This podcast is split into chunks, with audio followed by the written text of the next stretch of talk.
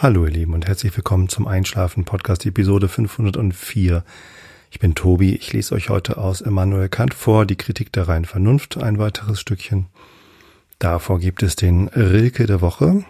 Da sind wir in irgendeiner Duineser Elegie. Und ich glaube in der vierten. Und davor erzähle ich euch ein bisschen was, damit ihr abgelenkt seid von euren eigenen Gedanken und äh, besser einschlafen könnt. Ja. Vorab, Ihr hört schon, meine Stimme ist ein bisschen belegt. Vielleicht hört ihr es, vielleicht macht Auphonic das auch alles weg. Auphonic ist ja die automagische Audio-Nachbearbeitungssoftware, die ähm, alles gut macht. Wenn ihr also irgendwann mal Audioaufnahmen habt, die irgendwie nicht gut klingen, dann benutzt Auphonic mit ph übrigens und c hinten.com. Äh, das macht alles gut. Äh, wunderbare Software äh, gebaut von wunderbaren Menschen äh, zu einem unfassbar günstigen Preis. Äh, bis zu zwei Stunden pro Monat ist kostenlos. Und ähm, das Beste, was ich, also das, was mir an dieser Software am meisten gefällt, ist, dass es eine Online-Software ist. Ich muss sie nicht installieren und die Automatisierung, die sie mir erlaubt. Ich habe dann ein Preset für einen Einschlafen-Podcast. Eigentlich heißt es bei Auphonic, glaube ich, anders. Das heißt nicht Preset, sondern weiß ich nicht mehr. Und ist auch egal. Zumindest ähm, sind da alle Settings, die ich für den Einschlafen-Podcast brauche, schon drin. Ähm, das heißt, in welchen Formaten ich das gerne ausgespielt haben möchte. Der FTP-Server, wo ihr die Episoden hinterher runterladet, äh, ist eingestellt. Das heißt, ich lade die Audiodatei nur hoch, gebe ein paar Metadaten ein, ja, so Titel und Beschreibung und so. Das ist ja immer ein bisschen separat. Und ähm, den Rest macht auch Phonic und erstellt automatisch ein YouTube-Video und so. Habe ich, glaube ich, schon öfter erzählt. Ich erzähle es nur immer gerne wieder, weil es einfach für mich sehr, sehr viele Arbeitsschritte abnimmt. Und ja, Grüße gehen raus ans Auphonic-Team. Genau.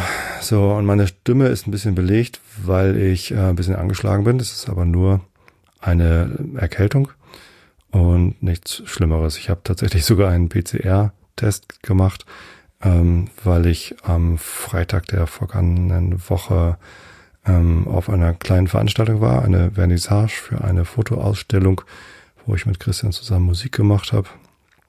Und da war eine positive Person. Es war eine 2G-Veranstaltung, aber auch geimpfte Menschen können sich natürlich äh, anstecken. Und das war da offensichtlich der Fall. Und ja, entsprechend habe ich eine Warnung auf die Corona-Warn-App bekommen und weil ich dann auch Symptome hatte, habe ich halt einen Test machen lassen. Aber der PCR-Test war negativ. Die ganzen Selbsttests, die ich äh, vorher und hinterher gemacht habe, waren auch alle negativ. Heute gerade war ich bei meiner Mama äh, zu Besuch. Die ist gerade in einer Reha-Klinik, weil sie sich leider ähm, das Bein gebrochen hatte, den Oberschenkelhalsknochen. Das passiert ja bei älteren Menschen manchmal. Heutzutage ist das was anderes als früher. Ja, zumindest konnte man bei ihr einfach den ganzen oberen Teil des Oberschenkelhalses austauschen und ihr quasi eine neue Hüfte einbauen. Ähm, und entsprechend schnell ist man dann hinterher wieder auf den Füßen. Ähm, also mit einer neuen Hüfte muss man ja relativ schnell wieder aufstehen und sich bewegen. Und das tut sie auch. Äh, ich bin da äußerst dankbar, äh, wie gut sowas heutzutage geht. Ähm, der Fortschritt ist also ähm, durchaus hilfreich. Ich finde immer dieses früher war alles besser Gerede, so dieses etwas romantische Verklären einer viel, viel besseren Vergangenheit. Ähm, das übersieht halt, wie gut wir das heutzutage haben. Es ist ja ein Fortschritt, der äh, unfassbar hilfreich ist. Ja, übrigens auch in der Pandemie. Ähm, die Impfung ist ein, ein, eine unfassbare, hilfreiche ähm, Errungenschaft, die wir als Menschheit eigentlich zu feiern hätten. Viel besser wäre es noch, wenn wir den Impfstoff wirklich allen auf der Welt anbieten könnten. Und ähm, ja, alle, die sich freiwillig nicht impfen lassen. Also es gibt natürlich Menschen, die sollten sich nicht impfen lassen, weil sie eine Allergie haben gegen einen der Inhaltsstoffe. Ähm, vielleicht gibt es auch noch andere Kontraindikationen. Ich weiß es nicht so genau bin auch kein, also weder Virologe noch Mediziner. Meinen Doktortitel habe ich in einem anderen Fach gemacht. Deswegen spielt er hier keine Rolle. Aber ja, ähm, ich finde Menschen, die sich einfach gegen eine Impfung entscheiden, ohne dass es eine medizinische Indikation gibt, ähm, äußerst schwierig. Ich habe lange Zeit die Haltung gehabt, nein, das ist alles in Ordnung und jeder soll sich das selber entscheiden. Jetzt im Moment sieht man aber, wie schlimm die Pandemie äh, uns alle im Griff behält, ähm, weil einige Menschen sich die Freiheit rausnehmen, sich eben nicht impfen zu lassen, obwohl sie es könnten. Und das ähm, halte ich für äußerst fragwürdig, warum man das tun sollte. Sich selbst quasi, ja, es ist keine, keine Entscheidung mehr für, für einen selbst, ob man sich impfen lässt oder nicht, ähm, sondern es ist eine Entscheidung für die Weltgemeinschaft. Eigentlich sollten wir die ganze Welt impfen, damit wir die Pandemie endlich in den Griff bekommen. Und wenn wir es nicht mal in Deutschland schaffen, eine anständige Impfquote hinzukriegen, wie soll man es dann von irgendwem anders erwarten? Genau, wenn ähm, genügend Leute geimpft wären in Deutschland, dann hätte uns die vierte Welle jetzt nicht so hart getroffen. Also bitte, bitte, falls ihr es noch nicht getan habt, ähm, jetzt ist der beste Zeitpunkt, es nachzuholen. Das ist wirklich, ähm, es gibt keinen Grund mehr, ähm, da jetzt auf individuelle Freiheiten zu pochen. Ja. Ähm, genau, äh, deswegen, ja, ähm, musste ich natürlich auch heute, als ich dann meine Mutter im, in der Reha besuchen wollte, obwohl ich geimpft bin, nochmal einen Test äh, machen lassen. Darauf war ich natürlich nicht vorbereitet und musste dann nochmal schnell zum Testzentrum fahren. Ja, es ist halt, ähm, ich, ich finde es gut, dass wir uns alle testen lassen. Es wäre noch besser, wenn wir die vierte Welle gar nicht so hart abbekommen hätten. Klar, und jetzt kommt die nächste Mutation und ähm, keiner weiß, wie es weitergeht, aber ich finde, wir sollten das uns Mögliche tun, um die Pandemie einzugrenzen, um es eben allen zu ermöglichen, auch ihre Familie wenn sie dann aus irgendwelchen anderen Gründen krank ist, auch dann im Krankenhaus besuchen zu können. Im Moment ist es nämlich so, nur eine Person pro Tag darf meine Mutter besuchen und auch nur eine Stunde. Ist ganz schön einsam da auf der Station. Nun sei es drum. Ähm, ich bin negativ, ich bin doppelt geimpft und sobald ich darf, hole ich mir meine Boosterimpfung. Ich habe meine zweite Impfung erst Ende August bekommen, weil ich Anfang Juni meine Erstimpfung bekommen habe mit AstraZeneca. Und da muss man dann, da musste ich zwölf Wochen warten, bis ich meine zweite Impfung bekommen habe. Das heißt, die Boosterimpfung steht für mich noch nicht an. Also theoretisch, also sechs Monate später wäre dann Ende Februar. Ich gucke mal, ob ich es schon irgendwie früher bekomme. Ähm, aber ja, ich war halt vor einer guten Woche mit einer infizierten Person zusammen in einem Raum und habe mich nicht angesteckt. Ja, das ist es ja. Also diese Argumente, man kann sich ja trotz Impfung anstecken und man ist dann auch infizierend auf andere. Das ist ja durchaus richtig. Ähm, richtig ist aber auch, wenn man geimpft ist, steckt man sich halt viel seltener an. Dieser Impfschutz geht zwar mit der Zeit nach der zweiten Impfung zurück. Nach der dritten Impfung ist es aber naheliegend, dass es ein bisschen länger hält. So, und wenn man sich einmal im Jahr impfen lassen muss, sei es drum. So, ähm, Je mehr Leute aber geimpft sind, desto weniger Leute stecken sich auch an. So, und die paar, die sich anstecken, die sind dann auch weiterhin infiziös, aber äh, es stecken sich halt insgesamt viel, viel weniger Menschen an. Ne? Wenn du in einem Raum bist mit 200 Menschen, äh, einer davon ist infiziert, wenn 100 davon geimpft sind und 100 ungeimpft, dann kann man sich ziemlich sicher sein, dass sich irgendwie 80 oder 90 Menschen der Ungeimpften anstecken, vielleicht sogar alle, und von den Geimpften halt nur 10. So. Das ist ja der Unterschied, den die Impfung ausmacht für einen selbst und für die Weiterverbreitung des Virus. Also bitte, bitte, lasst euch impfen. Kann irgendwie keiner mehr behaupten, nicht zu wissen, wie so eine Impfung wirkt und was die tatsächlichen Nebenwirkungen sind und die Gefahren dabei. Und bitte schickt mir keine Links mit irgendwelchen Informationen. Ich habe die alle. Ich habe auch die ganzen Fake-Informationen gesehen. Es ist relativ einfach herauszufinden, was Fake ist und was nicht. Ähm, ein bisschen Vertrauen in Lothar Wieler und Christian Drosten kann man durchaus haben.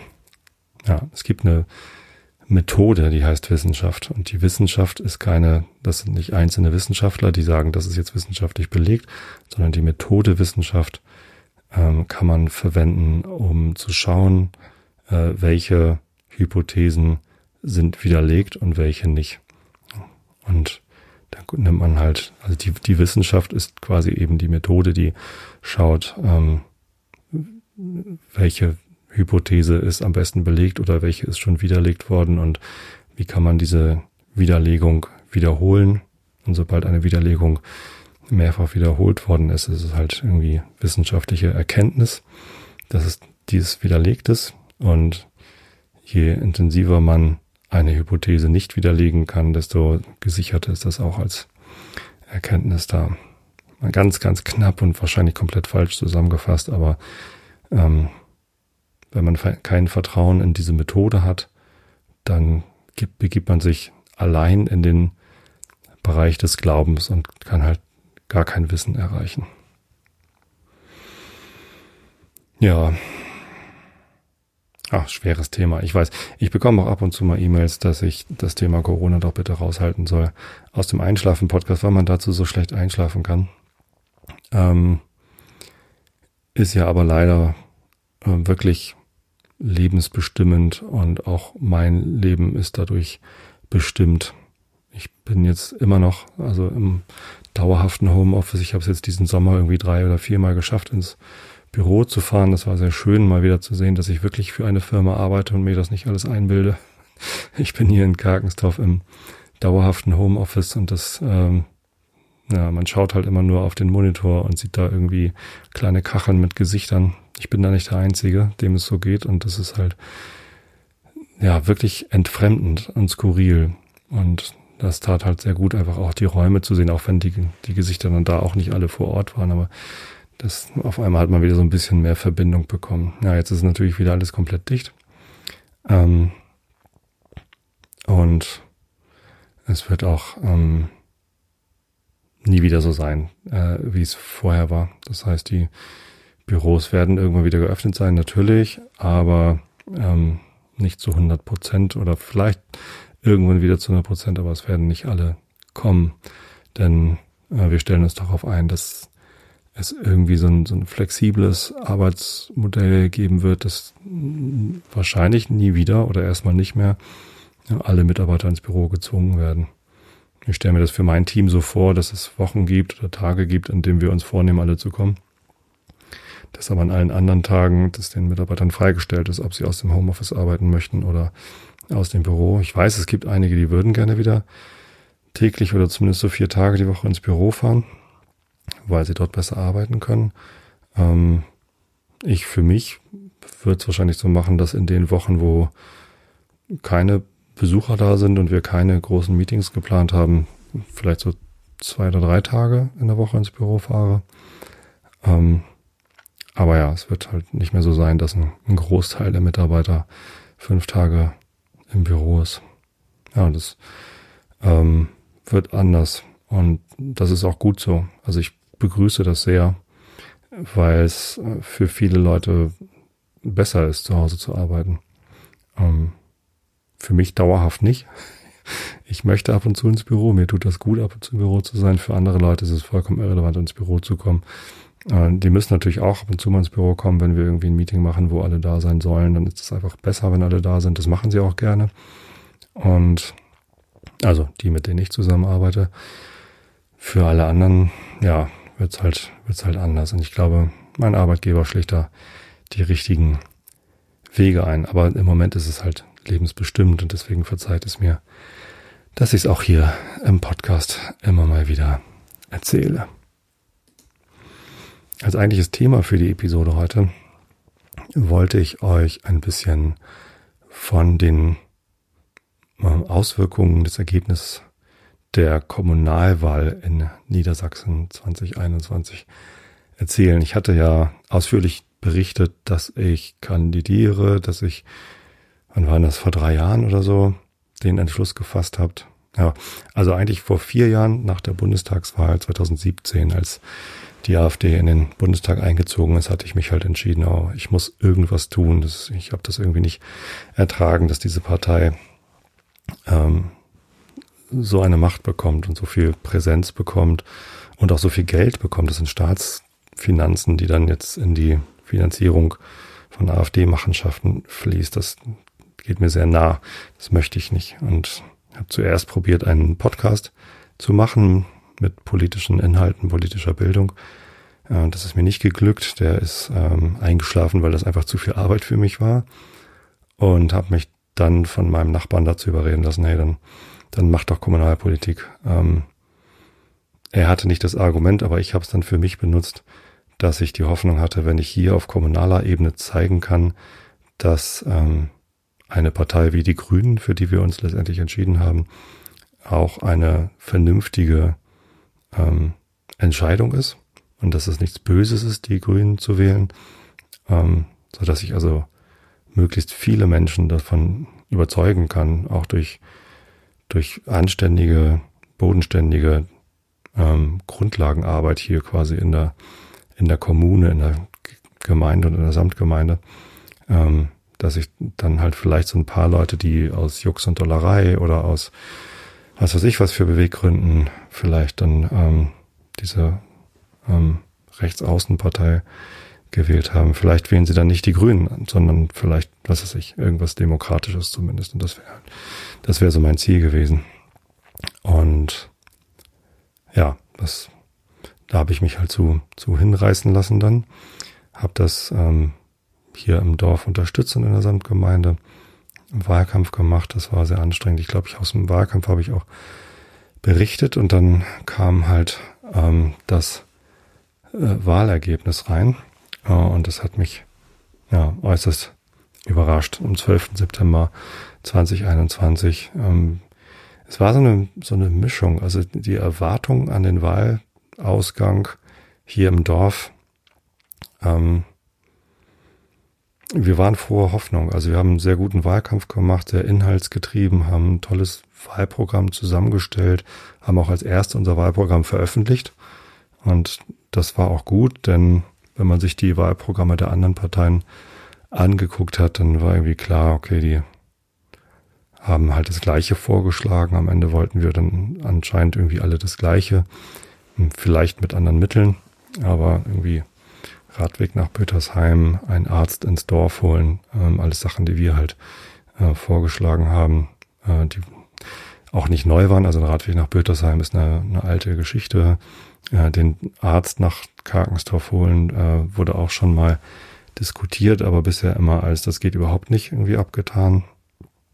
Und ja, lauter Ideen, wie wir das Leben im Dorf wieder zu mehr Dorfleben werden lassen können, anstelle, dass es irgendwie einfach nur eine Siedlung ist, die immer weiter wächst, aber keine Dorfinfrastrukturen, kein Dorfzusammenhalt mehr hat. Ähm, das waren so unsere, unsere Ziele.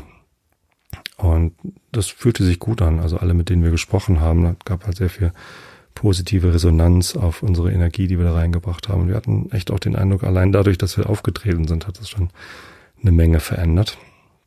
Ja, und einem, in einem Gemeinderat mit elf Sitzen ähm, hatten wir dann halt schon die Hoffnung, dass wir dann vielleicht gemeinsam mit der SPD oder irgendwem anders dann ähm, die Bürgermeisterin stellen können. Und ja, das ist halt leider nicht geglückt. Ich glaube, das Ergebnis hatte ich auch schon mal erzählt. Am Ende hat die CDU wiederum fünf Sitze bekommen. Die hatten sie auch vorher schon. Ähm, die alte Wählergemeinschaft, Wählergemeinschaft Karkensdorf, hat statt vier Sitzen nur noch einen bekommen. Vor allem deshalb, weil es nur noch eine Kandidatin gab. Die anderen haben alle, also eine aus der Wählergemeinschaft ist rübergewechselt zur CDU und die beiden anderen haben nicht mehr kandidiert. Da war es halt nur noch eine Kandidatin. Es gab überraschend eine neue Wählergemeinschaft mit zwei Kandidaten. Ähm, davon ist dann auch einer reingekommen, Salim. Und ja, eben die SPD mit zwei Kandidaten. Davon ist äh, ein Sitz errungen worden und eben die Grünen. Und ja, eigentlich hatten wir die Hoffnung, irgendwie auf äh, sechs Sitze zu kommen mit irgendwem anders zusammen. Es wäre leichter gewesen, wenn die CDU nicht wieder fünf Sitze bekommen hätte. Also eigentlich war so, so ein bisschen mein, mein Wahlziel, äh, von der CDU Sitze zu klauen ja, es ist halt nicht geglückt so. Und ähm, Das muss man dann natürlich auch anerkennen. Ähm, für mich persönlich war das Ergebnis des Wahlergebnisses halt äußerst überraschend und auch nicht, nicht schön überraschend. Ich bin in den Samtgemeinderat gewählt worden, da bin ich auf der Außenliste. Also es gibt bei uns in der Samtgemeinde Tosted zwei Listen, den Innenbereich, den Außenbereich sozusagen. Also einmal die Gemeinde Tosted äh, mit Tottlüsing und dann die Gliedgemeinden drumherum, zu denen ja auch Kargensdorf dann gehört. Ich habe halt für die Außenliste kandidiert auf Platz vier. Das war schon nicht unwahrscheinlich, dass ich da reingekommen bin. Das hat halt auch genau geklappt, dass ich dann über die Liste mit dem vierten Platz dann reingekommen bin. Äh, das war schön. Ähm, aber überraschend bin ich eben auch in den Gemeinderat gewählt worden, weil ich mit 58 Stimmen die meisten Stimmen auf unserer Liste bekommen habe. Auf unserer Liste waren zwölf Personen.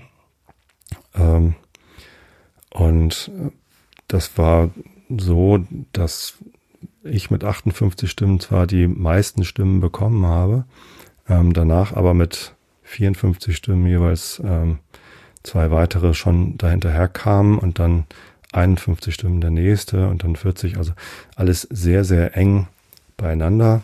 Es hat auch niemand gar keine Stimmen bekommen, auch wenn äh, der auf die wenigsten Stimmen bekommen hat, nur, nur sechs hatte dann am Ende. Aber ähm, ja, sehr, sehr breit gestreut und insbesondere war es halt so, dass man nicht nur einzelne Personen wählen konnte, sondern eben auch einfach seine Stimmen der ganzen Liste geben konnte. Und das waren äh, bei uns tatsächlich die meisten. Also wir haben, was war das, irgendwie über 200 Stimmen, ich habe es gerade nicht mehr im Kopf, ähm, haben wir auf die Liste bekommen.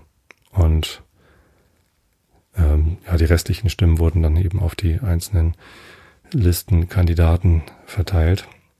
Und das ist ganz anders als da bei der bei der CDU. Da gab es halt ähm, einzelne Kandidaten, also der Bürgermeister, der amtierende und jetzt wiedergewählte Bürgermeister hat über 300 Stimmen direkt bekommen und der zweite, ähm, auch ein bekannter Mann hier im Dorf, der hat, äh, glaube ich, auch über 200 Stimmen bekommen und danach äh, geht es halt dann deutlich runter. Haben auch weniger Kandidaten gehabt als, als wir.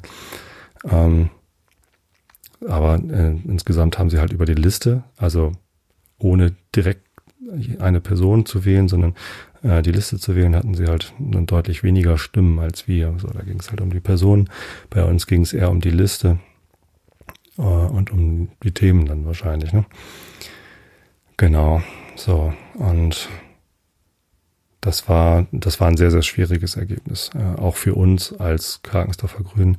Wir sind zum ersten Mal angetreten. Es gab zwar schon mal Grüne in Karkensdorf, das ist aber irgendwie 10, 15 Jahre her. Ähm, wir kennen die auch gar nicht, die damals kandidiert haben. Also wir haben es nicht nur im Prinzip, sondern auch faktisch irgendwie komplett von Null aufgebaut. Ähm, sind alle, also nicht, wir sind ja nicht mal alle bei, Mitglied bei den Grünen, sondern sind halt über die grüne Liste ähm, aufgestellt worden. Man kann ja, wenn man so eine Liste aufstellt, nicht nur ähm, Parteimitglieder aufstellen, sondern eben auch parteilose Menschen mit auf die Liste raufnehmen. Das haben wir auch gemacht. Und ähm, ja, dadurch halt auch eine sehr starke und bunte Liste zusammenbekommen. Das war, das war sehr gut. Genau. Ja. Ähm, letztendlich hatte ich mir vorher schon überlegt, ähm, wenn ich gar nicht gewählt werde, ist das gar nicht schlimm. Ähm, wenn ich in einen Rat gewählt werde, dann freue ich mich, dann kann ich halt irgendwie da mitarbeiten. Wenn ich in beide Räte reingewählt werde, dann muss ich mich irgendwie entscheiden, weil zwei Ratsmitgliedschaften wären äh, wahrscheinlich äh, zu viel. So, und dann hat sich halt gezeigt, die Situation in Karkensdorf wird nicht besonders einfach. Es ist kein Alleingang, dass wir ähm, den Bürgermeister ablösen und eine grüne Bürgermeisterin äh, bekommen. Äh, stattdessen äh, werden das ziemlich zähe Verhandlungen. Ähm, am Ende stand es ja äh, 5 zu 5 sozusagen. Also die Karkensdorfer Grünen haben mit der SPD und der neuen Wählergemeinschaft, unser Dorf Karkensdorf, UDK heißen die, eine Gruppe gebildet, so dass es halt fünf ähm, Sitze gibt und die CDU hat auch fünf und die alte Wählergemeinschaft, die Wählergemeinschaft äh, Karkensdorf, äh, wollte nicht an Gruppenbildung teilnehmen, so dass es halt eine Pattsituation gab. Und ähm, ja, äußerst schwierige Verhandlungen. Also David, mit dem ich hier zusammen äh, die Grünen gestartet habe, der hat, glaube ich, in der Zeit von der Wahl vom 12. September bis zur konstituierenden Sitzung am 11.11. .11., ähm, über 20 Abende mit dieser ähm, Planung verbracht. Wer arbeitet jetzt eigentlich mit wem zusammen? Wie wollen wir hier zu einer vernünftigen Lösung kommen? Und letztendlich geht es ja darum, einen Bürgermeister zu wählen. Ja. Ähm, und ich habe relativ bald gesehen, dass das schaffe ich sowohl zeitlich nicht, also diese, diese besonders schwierige Situation aufzulösen, ähm, als auch nervlich nicht und habe dann angeboten, okay, dann nehme ich die Wahl für den Gemeinderat Karkensdorf gar nicht an, ähm, sondern konzentriere mich auf die Samtgemeinde. Habe das mit meiner Gruppe abgesprochen und für die war das dann auch okay. Wir hatten dann kurz die Idee, vielleicht, also zwei weitere äh, haben auch die Wahl nicht angenommen und dann haben wir kurz überlegt, vielleicht kann ja äh, Mareike Bürgermeisterin werden. Die war auf Listenplatz drei und wir haben uns das vor der Wahl natürlich schon gedacht, dass Mareike Bürgermeisterin werden sollte. Und wir hätten niemals damit gerechnet, dass wir vielleicht überhaupt in die Situation geraten, eine Bürgermeisterin zu stellen, wenn Listenplatz drei nicht mit drin ist. Es lag vielleicht auch ein bisschen an unserer blauäugigen Herangehensweise, dass wir uns gar nicht so richtig bewusst waren, wie dieses ähm, Wahlsystem äh, funktioniert bei der Kommunalwahl. Aber ja, war natürlich auch ein äußerst schwieriges Wahlergebnis und dass die halt gerade nicht mit drin war, weil wir ähm, so viele, wie waren das? Ja, genau, wir haben zwei Drittel unserer Stimmen für die Person bekommen und ein Drittel für die für die Liste. Und deswegen gab es halt einen Listenkandidaten, so grob über den Daumen gepeilt. Genau, ungefähr 200 Stimmen auf die Liste, 600 Stimmen insgesamt oder sowas knapp 700 Stimmen insgesamt. Ein paar über 200, deutlich über 200 Listenstimmen. Sowas war das irgendwie. Wie auch immer. Ähm, und dass dann einer, der nicht vorne mit dabei ist, sondern einer, der auf Platz 10 steht, also ich, dann irgendwie die meisten Stimmen bekommen hat und dann über die Personenwahl drin ist. Das war natürlich irgendwie, ja, so irgendwie schlecht von uns geplant, aber da haben wir uns halt so wenig Gedanken drüber gemacht. Ja, ähm, um es kurz zusammenzufassen, das Ergebnis ist jetzt, dass die äh, Gruppe, die Grünen, SPD und UDK äh, sich mit der CDU ähm, vor der konstituierenden Sitzung geeinigt hat und gesagt hat, okay, wir ähm, akzeptieren die Wiederwahl von einem CDU-Bürgermeister und ähm, haben dafür rausgehandelt, dass ja, nach zweieinhalb Jahren es gibt zwei stellvertretende Bürgermeister. ähm, ähm, die ersten zweieinhalb Jahre der zweite Stellvertreter an die CDU geht, ähm, der erste ist und bleibt bei den Grünen und ähm, nach zweieinhalb Jahren wechselt der zweite Stellvertreter dann wieder in die, in die Gruppe. Ich weiß gar nicht, wer das dann werden soll. Keine Ahnung. Ich glaube, die von der SPD, die Lea. Und ja, so ein paar andere Vereinbarungen haben sie halt getroffen. Ist alles im Protokoll zur konstituierenden Sitzung nachzulesen, das natürlich noch nicht veröffentlicht ist, weil wir in Karkensdorf keine Protokolle veröffentlichen. Müssten wir eigentlich, aber das ist zu kompliziert, PDFs hochzuladen. Anscheinend. Ja. Und das ist das Ergebnis und das ist wahrscheinlich irgendwie auch ein sehr gutes Ergebnis für das, was man raushandeln konnte äh, anhand des Wahlergebnisses. Und wie gesagt, man muss das akzeptieren, dass die CDU 42,3 Prozent bekommen hat. Und auch wenn die anderen drei, die sich jetzt zusammengetan hat, zusammen ähm, 48,1, also fast sechs Prozent mehr bekommen haben. Ähm, es ist halt die Prozentzahl am Ende egal. Auch die einzelnen Stimmen sind egal. Das Einzige, was zählt, sind die Sitze im, die Anzahl der Sitze im im Gemeinderat. So, und es sind halt fünf gegen fünf. Es ist ein Putt, da kann keiner erwarten, dass er ähm, alles durchsetzen kann, was er sich vorgestellt hat, sondern da geht es dann halt um den, ja, um die demokratischen Mehrheiten, die man finden muss. Ja. So, aber worauf ich eigentlich hinaus wollte, ähm, war nochmal eine Marke. Was ich eigentlich nochmal erklären wollte, ist die Sache, dass ich meine Wahl nicht angenommen habe. Da ist mir nämlich hinterher ähm, zugetragen worden, ähm, dass es da Verstimmungen gab, dass Leute sich da sehr drüber gewundert haben oder sogar drüber geärgert haben. Interessanterweise im Wesentlichen aus der politischen Konkurrenz. Ähm, ich bin tatsächlich relativ barsch angegangen worden von einem aus der alten Wählergemeinschaft, der gar nicht mehr kandidiert hat. Mm, der hat mir also den Kopf geworfen, ich hätte Verrat an den Wählern begangen und und das war sehr unangenehm, das Gespräch. Eigentlich war ich mit was Positivem auf ihn zugegangen.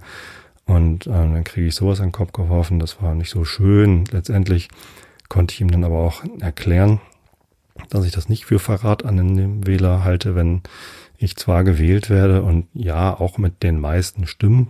Das klingt ja aber so hochtrabend. Am Ende waren es halt nicht viel mehr Stimmen als die anderen, sondern es war halt irgendwie mehr oder weniger zufällig, ähm, dass ich mehr Stimmen hatte als die anderen. Das hätte auch mit irgendwie ein, zwei Leuten, die sich anders entschieden hätten, jeder hatte ja drei Stimmen, hätte das ganz schnell anders ausgehen können. So, das heißt, ich habe mir da jetzt nichts drauf eingebildet, dass ich da die meisten Stimmen bekommen habe. Zumal am Ende ja auch die allermeisten Stimmen, also über 200 Stimmen und keiner von uns hatte überhaupt erstmal ein Viertel von dem, was wir insgesamt auf die Liste bekommen haben, als persönliches Ergebnis.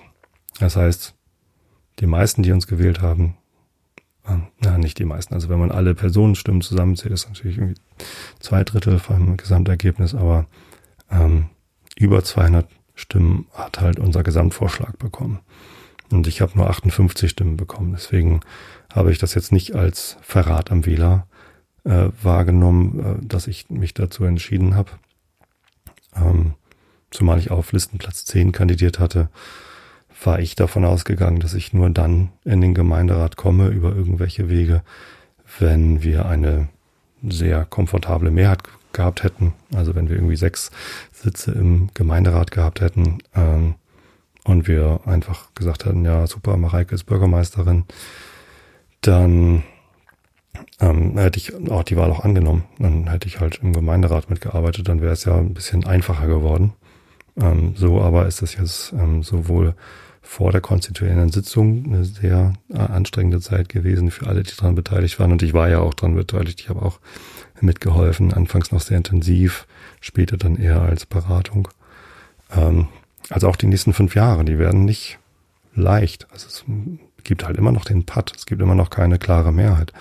Gibt jetzt keinen Koalitionsvertrag oder es gibt keine Gruppe mit diesen zehn Leuten, die sich da geeinigt haben, sondern die haben sich jetzt auf dieses Vorgehen für die konstituierende Sitzung geeinigt, aber für alles, was jetzt passiert inhaltlich, es gibt halt keinen Koalitionsvertrag, wo drin steht, was jetzt die nächsten fünf Jahre umgesetzt werden soll, sondern ähm, es gibt halt nur die Einigung über die Postenverteilung und äh, die strukturelle Aufstellung. Aber inhaltlich muss jetzt halt quasi für alles, was man machen möchte, eine Mehrheit gefunden werden, was ich eigentlich gut finde. Also das ist ja eigentlich eine Minderheitsregierung, die es da jetzt gibt.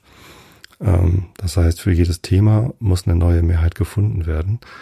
Und das finde ich eigentlich sehr gut. Also das äh, bedeutet ja, dass jetzt die Themen äh, die Sachen bestimmen und nicht irgendwie eine äh, Gruppe allein entscheiden kann, was denn passiert. Das ist ja eigentlich ganz gut. Aber es wird halt nicht leicht. Es wird halt sehr viel Arbeit, jetzt die richtigen Anträge zu stellen, die richtigen Themen zu setzen und für jedes Thema dann alle so weit zu informieren, dass man auch die beste Entscheidung treffen kann. Genau, und deswegen ähm, habe ich mich da rausgenommen und die Wahl abgelehnt. Und alle, mit denen ich drüber gesprochen habe, denen ich das so erklären konnte, äh, wie meine Wahrnehmung des Wahlergebnisses ist und warum ich die Wahl nicht angenommen habe, waren dann auch einverstanden und haben äh, das akzeptiert. Tatsächlich sogar auf der konstituierenden Sitzung habe ich mich noch mit einem CDU-Kandidaten unterhalten, der mir das auch nochmal vorgeworfen hat und habe dem dann erklärt, wie ich zu dieser Entscheidung gekommen bin und der hat es dann auch sehr respektvoll akzeptiert. Ähm, schöne Grüße an dieser Stelle nochmal, falls du es hörst. Das fand ich ein sehr gutes Gespräch. Ähm, da ist man irgendwie zusammengekommen und noch ein paar nette Worte gewechselt und ich finde, so gehört sich das. Das war sehr anständig. hm, ich kann das verstehen, dass es Menschen gibt, die das irritiert, dass man eine Wahl nicht annimmt. Äh, das passiert aber immer und immer wieder. Also bei der Bundestagswahl zum Beispiel sind jetzt auch zwei äußerst prominente Mitglieder der CDU ähm, in den Bundestag gewählt worden und haben dann die Wahl nicht angenommen. Ähm, Peter Altmaier und Annegret Kramp-Karrenbauer, beide vorher in der Regierung, also Minister, ähm, die jetzt ihr Mandat nicht angenommen haben, mit der Begründung, dass sie jüngere Leute vorlassen. Ich glaube, die eigentliche Begründung kann man sich auch denken, dass die vielleicht nochmal ein bisschen anders ist. Vielleicht kann man sich auch bei mir denken, dass meine eigentliche Begründung noch ein bisschen anders ist, äh, wenn man mich gut kennt und die anderen Leute im Rat gut kennt. Und ähm, ja, auch da muss man das halt hinnehmen. Das ist äh, die die Wahl ist quasi der demokratischste Akt, den wir in Deutschland haben. Und ich finde, man sollte großen Respekt vor dieser Institution der Wahl haben. Das bedeutet aber nicht, dass man ähm, als äh, passives Wahlmitglied, also als jemand, der sich aufstellt, um gewählt zu werden, das ist dann ja passiv. Also das passive Wahlrecht, das beinhaltet eben auch die Möglichkeit, dass man die Wahl nicht annimmt, aus welchen Gründen auch immer. Die muss man auch gar nicht angeben, äh, sondern das ist halt einfach ein gutes Recht. Und wenn man dieses Recht nutzt, äh, ist das also kein Verrat oder Betrug oder, oder eine, ja, eine Schande oder eine Unrechtmäßigkeit, so wie es mir jetzt mehrfach irgendwie vorgeworfen worden ist, sondern äh, einfach mein gutes Recht und auch äußerst demokratisch, das so zu machen. Denn letztendlich ähm, wird durch dieses äußerst komplizierte kommunale äh, Wahlgesetz in Niedersachsen äh, am Ende bestimmt, wie viele Sitze denn eine Partei bekommt und wie sie irgendwie auf Personen und Listenstimmen verteilt wird. Genau das ist bei uns dann auch passiert. So, und wenn dann einige einzelne Ostwählerlisten äh, eine Wahl nicht annehmen wollen, dann ist das so. Hat die SPD übrigens auch gemacht, kräht auch keinen Hahn nach. Also da hat äh, der Listenplatz 1 äh, 25 Stimmen bekommen und Listenplatz 2 hat 50 Stimmen bekommen. Ähm, und die Liste selbst hat aber so viele Stimmen bekommen, dass ähm, es eine, eine Liste, nur einen Sitz gab und den über die Liste und nicht über Personen. Und dann hat der vom Listenplatz 1 halt gesagt, ja, wenn aber Listenplatz 2 doppelt so viele Stimmen hat wie ich, äh, dann ist es vielleicht auch eine gute Möglichkeit, dann die Wahl nicht anzunehmen ähm, und dann Listenplatz 2 vorzulassen. Äh, fand ich auch überhaupt nicht unanständig sondern sogar sehr anständig, dann quasi äh, diese Person vorzulassen. Ähm, ich glaube auch, dass diese Person, die dann reingekommen ist, äh, die Lea, ein äußerst gutes Gemeinderatsmitglied sein wird. Die hat voller Power mitgearbeitet an dieser Lösung. Ich halte sie für äußerst intelligent und sehr aufrichtig, soweit ich sie kennengelernt habe. Und das sind zwei ähm, Eigenschaften, die, glaube ich, sehr wichtig sind, wenn man in so einem Gemeinderat mitarbeiten möchte. Ja, genau. Und ich arbeite ja auch in einem Rat mit, und zwar im Samtgemeinderat. Die konstituierende Sitzung war am 1. November, glaube ich. Nee, stimmt gar nicht. Irgendwann Anfang November. Und das war natürlich ganz interessant. Ne? Mit Vereidigung, da musste ich dann irgendwas unterschreiben. Ähm, irgendwas. Also ich musste natürlich unterschreiben, dass ich die ähm, Bedingungen, zu denen ich da im Rat sitze, akzeptiere, ähm, keine Geheimnisse verrate und so weiter. Und wir mussten natürlich auch ganz viele Posten wählen. Das wurde natürlich auch vorher schon alles abgesprochen, damit es halbwegs klar ist, was denn da ähm, passiert. Und die Mehrheitsverhältnisse waren dann im Samtgemeinderat ein bisschen klarer. Da haben sich die Grünen mit der SPD zusammengetan ähm, und den Linken, also dem Linken, einem, also Rot-Rot-Grün auf Samtgemeinderatsebene haben wir geschafft. Ähm, und das fühlt sich gut an. Das sind irgendwie interessanterweise viele Leute, mit denen auch mein Vater schon zusammengearbeitet hat. Also mein Vater wir haben, sind ja in Vistit äh, aufgewachsen und mein Vater war nicht nur im Gemeinderat Vistit, sondern auch im Samtgemeinderat Tosted, genauso wie ich. Und er war halt für die SPD drin. Das heißt, die Leute, mit denen ich da jetzt in einer Gruppe sitze, Die kennen ihn alle noch von früher. Mein Vater ist ja schon 2007 gestorben. Aber ja, da sitzen halt auch ein paar ältere Leute mit dabei und die kennen ihn natürlich noch gut. Und ich kenne die auch noch tatsächlich von früher. Also das sind Leute, mit die ich schon als Kind kennengelernt habe. Ist natürlich ganz lustig, so dass da jetzt wieder ein Herr Bayer mit im Samtgemeinderat sitzt. Ja. Und da werde ich jetzt mal mitarbeiten. Ich habe so ein paar Ideen, ähm, die ich selber anstoßen möchte, aber auch die anderen Punkte, die wir als Gruppe voranbringen wollen. Das wird irgendwie alles ganz gut, glaube ich, die nächsten fünf Jahre. Ganz interessant. Und dann schauen wir mal, was wir alles bewegt bekommen. Hauptsache ist, dass dieser Wahlkampfmodus mit dem, ja, teilweise recht harten Bandagen, die dann doch irgendwie aufgezogen worden sind. Hier sind so Diffamierungskampagnen gelaufen. Das war nicht so besonders schön. Ähm, und auch das Problem mit den Plakaten, wo vor allem die Grünen, aber auch die SPD und auch sogar ein paar CDU-Plakate irgendwie ziemlich widerlich beschmiert worden sind. Das war nicht so fein. Genau, es ist gut, dass das vorbei ist. Jetzt kommt zwar nächstes Jahr die Landtagswahl, aber ähm, mal sehen, wie das dann so läuft. Ja, jetzt muss es halt erstmal ins inhaltliche Arbeiten gehen, dass man mal ein bisschen was beschickt bekommt. Ja. Kommen wir zum Herrn Rilke. Habe ich heute nur hier im Handy. Wir sind bei Location 1610. 23 Prozent. Da, der welke, faltige Stämmer, der Alte, der nur noch trommelt, eingegangen in seiner gewaltigen Haut, als hätte sie früher zwei Männer enthalten, und einer läge nun schon auf dem Kirchhof, und er überlebte den anderen, taub und manchmal ein wenig wirr in der verwitweten Haut. Aber der Junge, der Mann, als wär er der Sohn eines Nackens und einer Nonne, prall und strammig, erfüllt mit Mus Muskeln und Einfalt. Hm. Der Herr Rilke. Vielleicht habe ich noch einen Nachtrag zum Thema Wahlen.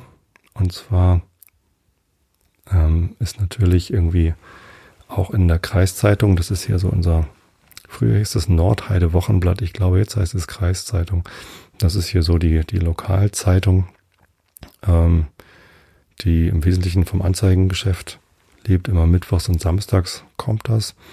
Und das ist immer sehr dick. Und wenn man dann alle eingelegten Werbungen für die ganzen Supermärkte und Baumärkte und was da nicht alles immer für Werbung drin ist, wenn man es rausnimmt, ist es ganz dünn. Und das, was dann ganz dünn ist, ist natürlich immer noch im Wesentlichen Werbung. Ähm, ich schaue ganz gerne rein. Man sagt so, wenn man älter wird, liest man die Kreiszeitung von hinten statt von vorne. Das liegt daran, dass hinten die ähm, Todesanzeigen, also Heiratsanzeigen, Geburtsanzeigen und eben Sterbeanzeigen drin sind. Und wenn man auf dem Laufenden bleiben möchte, wer dann gestorben ist, dann kann man entweder in die Kirche gehen. Da gibt es äh, in Abkündigungen Informationen, wer dann beerdigt worden ist. Oder eben ins Wochenblatt gucken, weil da dann vielleicht eine Anzeige drin steht. Und mir ist es tatsächlich schon passiert, dass ähm, die Mutter von einem guten Freund von mir gestorben war und ich hatte es nicht mitbekommen. Und das ist unangenehm. Und äh, seitdem lese ich die Kreiszeitung auch immer von hinten und lese halt als erstes die äh, Anzeigen, wer dann gestorben ist. Naja, aber zumindest wurde natürlich auch in der äh, Kreiszeitung darüber berichtet, dass die konstituierende Sitzung des Gemeinderats Karkensdorf ansteht. Und da wurde natürlich ähm, der amtierende Bürgermeister äh, gelobt und gesagt, dass er auch wieder antritt und dass er ja so tolle Wahlergebnisse bekommen hatte vor 15 Jahren, äh, seit er das erste Mal angetreten ist. Ähm, dass das Wahlergebnis diesmal jetzt nicht mehr so gut war, äh, wurde nicht erwähnt. Ähm, und ja, eigentlich war es ja genauso gut wie letztes Mal. Sechs Prozent weniger, aber gleich, gleich viele Sitze geholt, ist ja in Ordnung. So, und ähm, dann wurde da aber natürlich auch noch erwähnt, dass man sich ja sehr wundern würde, wenn man zur konstituierenden Sitzung kommt und ganz andere Leute dort sitzen sieht, als die, die gewählt worden sind. Und äh, da wurde dann von sogenannten Ersatzpersonen in Anführungsstrichen geschrieben. Äh, das klang so ein bisschen sonderbar, als ob da etwas passiert wäre, was sich so nicht gehört. Ähm, ich habe mit der Redakteurin hinterher gesprochen. Sie hat es so natürlich gar nicht gemeint, äh, geschenkt. Ich finde, wenn man den Artikel liest, kann der Eindruck entstehen. Aber vielleicht ist es ja auch nur interpretiert gewesen von mir. Kann sein. So, und ähm, nach der Wahl wurde natürlich auch nochmal berichtet und ähm, vor, vor dem Artikel fragte sie mich dann auch per E-Mail, äh, warum ich denn die Wahl eigentlich nicht angenommen hatte. Ich hätte mich gefreut, wenn sie mich das vor der ähm, Berichterstattung äh, mit den sogenannten Ersatzpersonen, also mein Name war da gar nicht gefallen, ähm, wenn sie mich das vorher schon gefragt hätte. Und habe ihr dann ähm, kurz beschrieben, warum das so ist. Es ging auch darum, ähm, um die Frage, ob ich nicht dem Wählerwillen widersprochen hätte. Ähm, und warum ich denn überhaupt kandidiert hätte. Da habe ich ihr halt erklärt, warum ich kandidiert habe. Das habe ich jetzt auch am Anfang der Sendung ausführlich getan. Und dass ich es nicht für einen Betrug am Wählerwillen oder eine für Verfälschung des Wählers, ich weiß gar nicht mehr, was genau ihre, ihre Argumentation war. Und habe eben auch gesagt, dass bei uns halt doch sehr, sehr viele Stimmen an die Liste gegangen sind und viel weniger an die Person. Und dass ich mit 58 Stimmen ja gar nicht äh, so viele Direktstimmen bekommen hätte, wie zum Beispiel äh, der Spitzenkandidat oder der mit den meisten Personenstimmen, was das gleiche ist bei der CDU. Ähm, und habe dann natürlich erwähnt, dass die, die, Grünen auch mehr Listenstimmen bekommen haben als die CDU und dass dadurch halt die Liste viel, ähm, ja, viel mehr dem Wählerwillen entspräche als zum Beispiel die Personen bei der CDU. Und dass das für mich auch ein Argument ist zu sagen, dass ich jetzt den Wählerwillen irgendwie nicht betrogen hätte. Ähm, und das hat sie dann auch in Auszügen so abgedruckt, was dann natürlich auch wieder zu Leserbriefen geführt hat. Das war ganz lustig, als dann mir jemand noch beibringen wollte, wie man denn zählt und dass ich dann irgendwie die falschen Zahlen genannt hätte und ich weiß auch nicht mehr. Es war, es, es ist einfach nur noch schade irgendwie, dass man sich dann auch keine Mühe mehr gibt, äh, Dinge richtig zu verstehen. Aber für mich ist das Thema durch. Es ist einfach nur so, jetzt muss man in der Zeitung über mich lesen. Das ist so ein bisschen, bisschen peinlich ist das schon. Ähm, wenn dann so Sachen so falsch verstanden werden. Man könnte sich ein bisschen Mühe geben und überlegen, wie es denn wohl gemeint gewesen sein könnte. Weil natürlich auch klar ist, dass nicht mein gesamter Text, den ich geantwortet hatte, dann abgedruckt worden ist. Naja, ähm, Kommen wir zu Herrn Kant. Immanuel Kant, die Kritik der reinen Vernunft. Ich bin im zweiten Band. Lass mich noch wieder ein bisschen aufrichten hier. Ich rutsche immer so runter auf meiner Liegeposition. Auf Seite B, äh, wo ist der? Da ist aber Seitenbruch, äh, 755 in der transzendentalen Methodenlehre im Abschnitt Disziplin im dogmatischen Gebrauche. Augen zu und zugehört.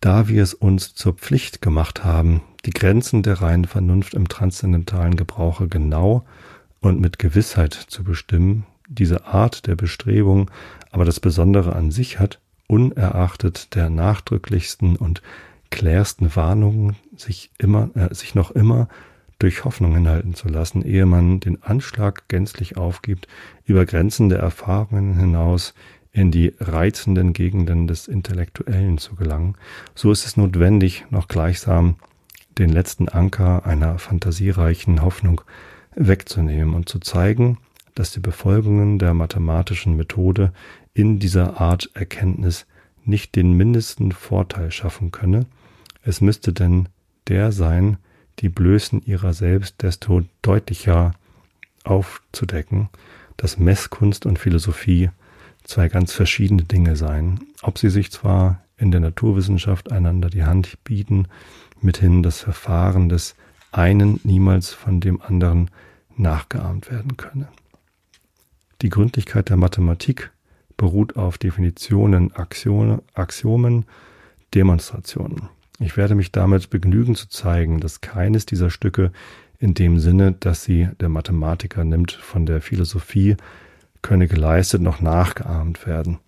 Dass der Messkünstler nach seiner Methode in der Philosophie nichts als Kartengebäude zustande bringe, der Philosoph nach der, nach der seinigen in dem Anteil der Mathematik nur ein Geschwätz erregen könne, wiewohl er, wiewohl eben darin Philosophie besteht, seine Grenzen zu kennen und selbst der Mathematiker, wenn das Talent desselben nicht etwa schon von der Natur begrenzt und auf sein Fach eingeschränkt ist, die Warnungen der Philosophie nicht ausschlagen, noch sich über sie wegsetzen kann. Ja, jetzt kommt hier irgendwie ein paar Definitionen. Auch ein bisschen lese ich noch. Es ist zwar schon äh, am Tag der Aufnahme, heute ist übrigens der 27. November 2021. Es ist gerade 23.58 Uhr. Ich äh, muss gleich noch losfahren, meine Tochter von der Party abholen. Und verbringe die Zeit jetzt damit hier aufzunehmen. Aber ich glaube, einen Absatz lese ich euch noch vor, bevor sie dann von der Party abgeholt werden muss. Eigentlich relativ früh für eine 18-Jährige, aber ja. Nun, so ist das hier. Von den Definitionen. Erstens steht davor. Erstens von der Definition. Definieren soll, wie es der Ausdruck selbst gibt, eigentlich nur so viel bedeuten, als den ausführlichen Begriff eines Dinges innerhalb seiner Grenzen ursprünglich darzustellen. Das ist eine Fußnote. Ausführlichkeit bedeutet die Klarheit und Zulänglichkeit der Merkmale, Grenzen die Präzision, dass deren nicht mehr sind als zum ausführlichen Begriffe gehören. Ursprünglich aber, dass diese Grenzbestimmung nicht irgendwoher abgeleitet sei und also noch eines Beweises bedürfe, welches die vermeintliche Erklärung unfähig machen würde, an der Spitze aller Urteile über einen Gegenstand zu stehen. Ende der Fußnote. Nach einer solchen Forderung kann ein empirischer Begriff gar nicht definiert, sondern nur expliziert werden. Denn da wir an ihm nur einige Merkmale von einer gewissen Art Gegenstände der Sinne haben, so ist es niemals sicher, ob man unter dem Worte, der denselben Gegenstand bezeichnet, nicht einmal mehr als er das andere Mal, nicht einmal mehr das andere Mal weniger Merkmale desselben denke. So rum ist es. So kann der eine im Begriffe vom Golde sich, außer dem Gewichte, der Farbe, der Zähigkeit, noch die Eigenschaft, dass es nicht rostet, denken, der andere davon vielleicht nichts wissen. Man bedient sich gewisser Merkmale nur so lange, als sie zum Unterscheiden hinreichend seien. Hier ist jetzt noch eine, ach so, das war nur, manchmal sind die, in der akademischen Ausgabe steht da sind und hier steht jetzt sein. Manchmal verwirren mich dann diese Fußnoten da, es ist aber völlig irrelevant für den Inhalt. Neue Bemerkungen dagegen nehmen welche weg und setzen einige hinzu. Der Begriff steht also niemals zwischen sicheren Grenzen.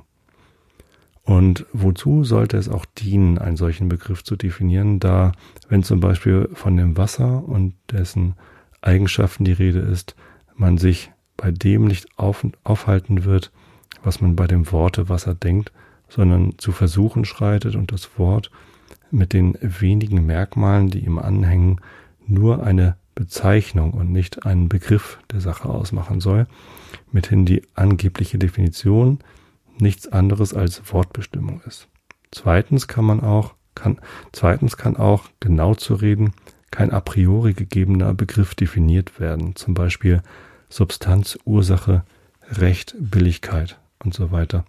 Denn ich kann niemals sicher sein, dass die deutliche Vorstellung eines noch verworrenen gegebenen Begriffs ausführlich entwickelt worden, als wenn ich weiß, dass dieselbe dem Gegenstande adäquat sei. Da der Begriff desselben aber, so wie er gegeben ist, viel dunkle Vorstellung enthalten kann, die wir in der Zergliederung übergehen, ob wir sie zwar in der Anwendung jederzeit brauchen, so ist die Ausführlichkeit der Zergliederung meines Begriffs immer zweifelhaft und kann durch vielfältig zutreffende Beispiele vermutlich, niemals aber apodiktisch gewiss gemacht werden. Anstatt des Ausdrucks Definition würde ich lieber den der Exposition brauchen, der immer noch behutsam bleibt und bei dem der Kritiker sie auf einen gewissen Grad gelten lassen und doch wegen der Ausführlichkeit noch Bedenken tragen kann. Da also weder empirisch noch a priori gegebene Begriffe definiert werden können, so bleiben keine andere als willkürlich gedachte übrig, an denen man dieses Kunststück versuchen kann. Meinen Begriff kann ich in solchem Falle jederzeit definieren, denn ich muss doch wissen, was ich habe denken wollen, da ich ihn selbst vorsätzlich gemacht habe und er mir weder durch die Natur des Verstandes noch durch die Erfahrung gegeben worden. Aber ich kann nicht sagen, dass ich dadurch einen wahren Gegenstand definiert habe, denn wenn der Begriff auf empirischen Bedingungen beruht, zum Beispiel eine Schiffsuhr, so wird der Gegenstand und dessen Möglichkeit durch diesen willkürlichen Begriff noch nicht gegeben. Ich weiß daraus nicht einmal, ob er überall einen Gegenstand habe, und meine Erklärung kann besser eine Deklaration meines Projekts als Definition eines Gegenstandes heißen. Also blieben keine anderen Begriffe übrig, die zum Definieren taugen als solche, die eine willkürliche Synthesis enthalten, welche a priori konstruiert werden kann. Mithin hat nur die Mathematik Definitionen. Denn den Gegenstand, den sie denkt, stellt sie auch a priori in der Anschauung dar, und dieser kann sicher nicht mehr noch weniger enthalten als der Begriff, weil durch die Erklärung der, der Begriff von dem Gegenstande ursprünglich, das heißt ohne die Erklärung irgendwo von abzuleiten gegeben wurde. Die deutsche Sprache hat für die Ausdrücke der Exposition, Explikation, Deklaration und Definition nichts mehr als das eine Wort, Erklärung. Und daher müssen wir schon von der Strenge der Forderung, ich glaube eigentlich heißt es Forderung, aber früher hat man vielleicht Forderung gesagt, da wir nämlich den philosophischen Erklärung den Ehrennamen der Definition verweigerten, etwas ablassen und wollen diese ganze Anmerkung darauf einschränken, dass philosophische Definitionen nur als Exposition gegebener mathematische, aber als Konstruktion ursprünglich gemachter Begriffe jene nur analytisch durch Zergliederung, deren Vollständigkeit nicht apodiktisch gewiss ist, diese synthetisch zustande gebracht werden und also den Begriff selbst machen, dagegen die ersteren ihn nur erklären. Jo. Hieraus folgt irgendwas, aber was daraus folgt, lese ich euch dann ein anderes Mal vor. Ich wünsche euch allen eine gute Nacht, falls ihr das ja gerade zum Einschlafen hört. Soll ja auch immer Leute geben, die den Einschlafen-Podcast gar nicht zum Einschlafen hören. Falls ihr ihn beim Autofahren hört, dann schlaft bitte nicht dabei ein. Ähm, ich wünsche euch auf jeden Fall guten Schlaf in allen kommenden Nächten. Ihr hört mich wieder in zwei Wochen. Das wird dann schon die letzte Sendung vor Weihnachten sein. Vielleicht fällt mir wieder irgendwas Weihnachtliches ein. Oh, und ähm, ihr hört diese Sendung am, was haben wir heute?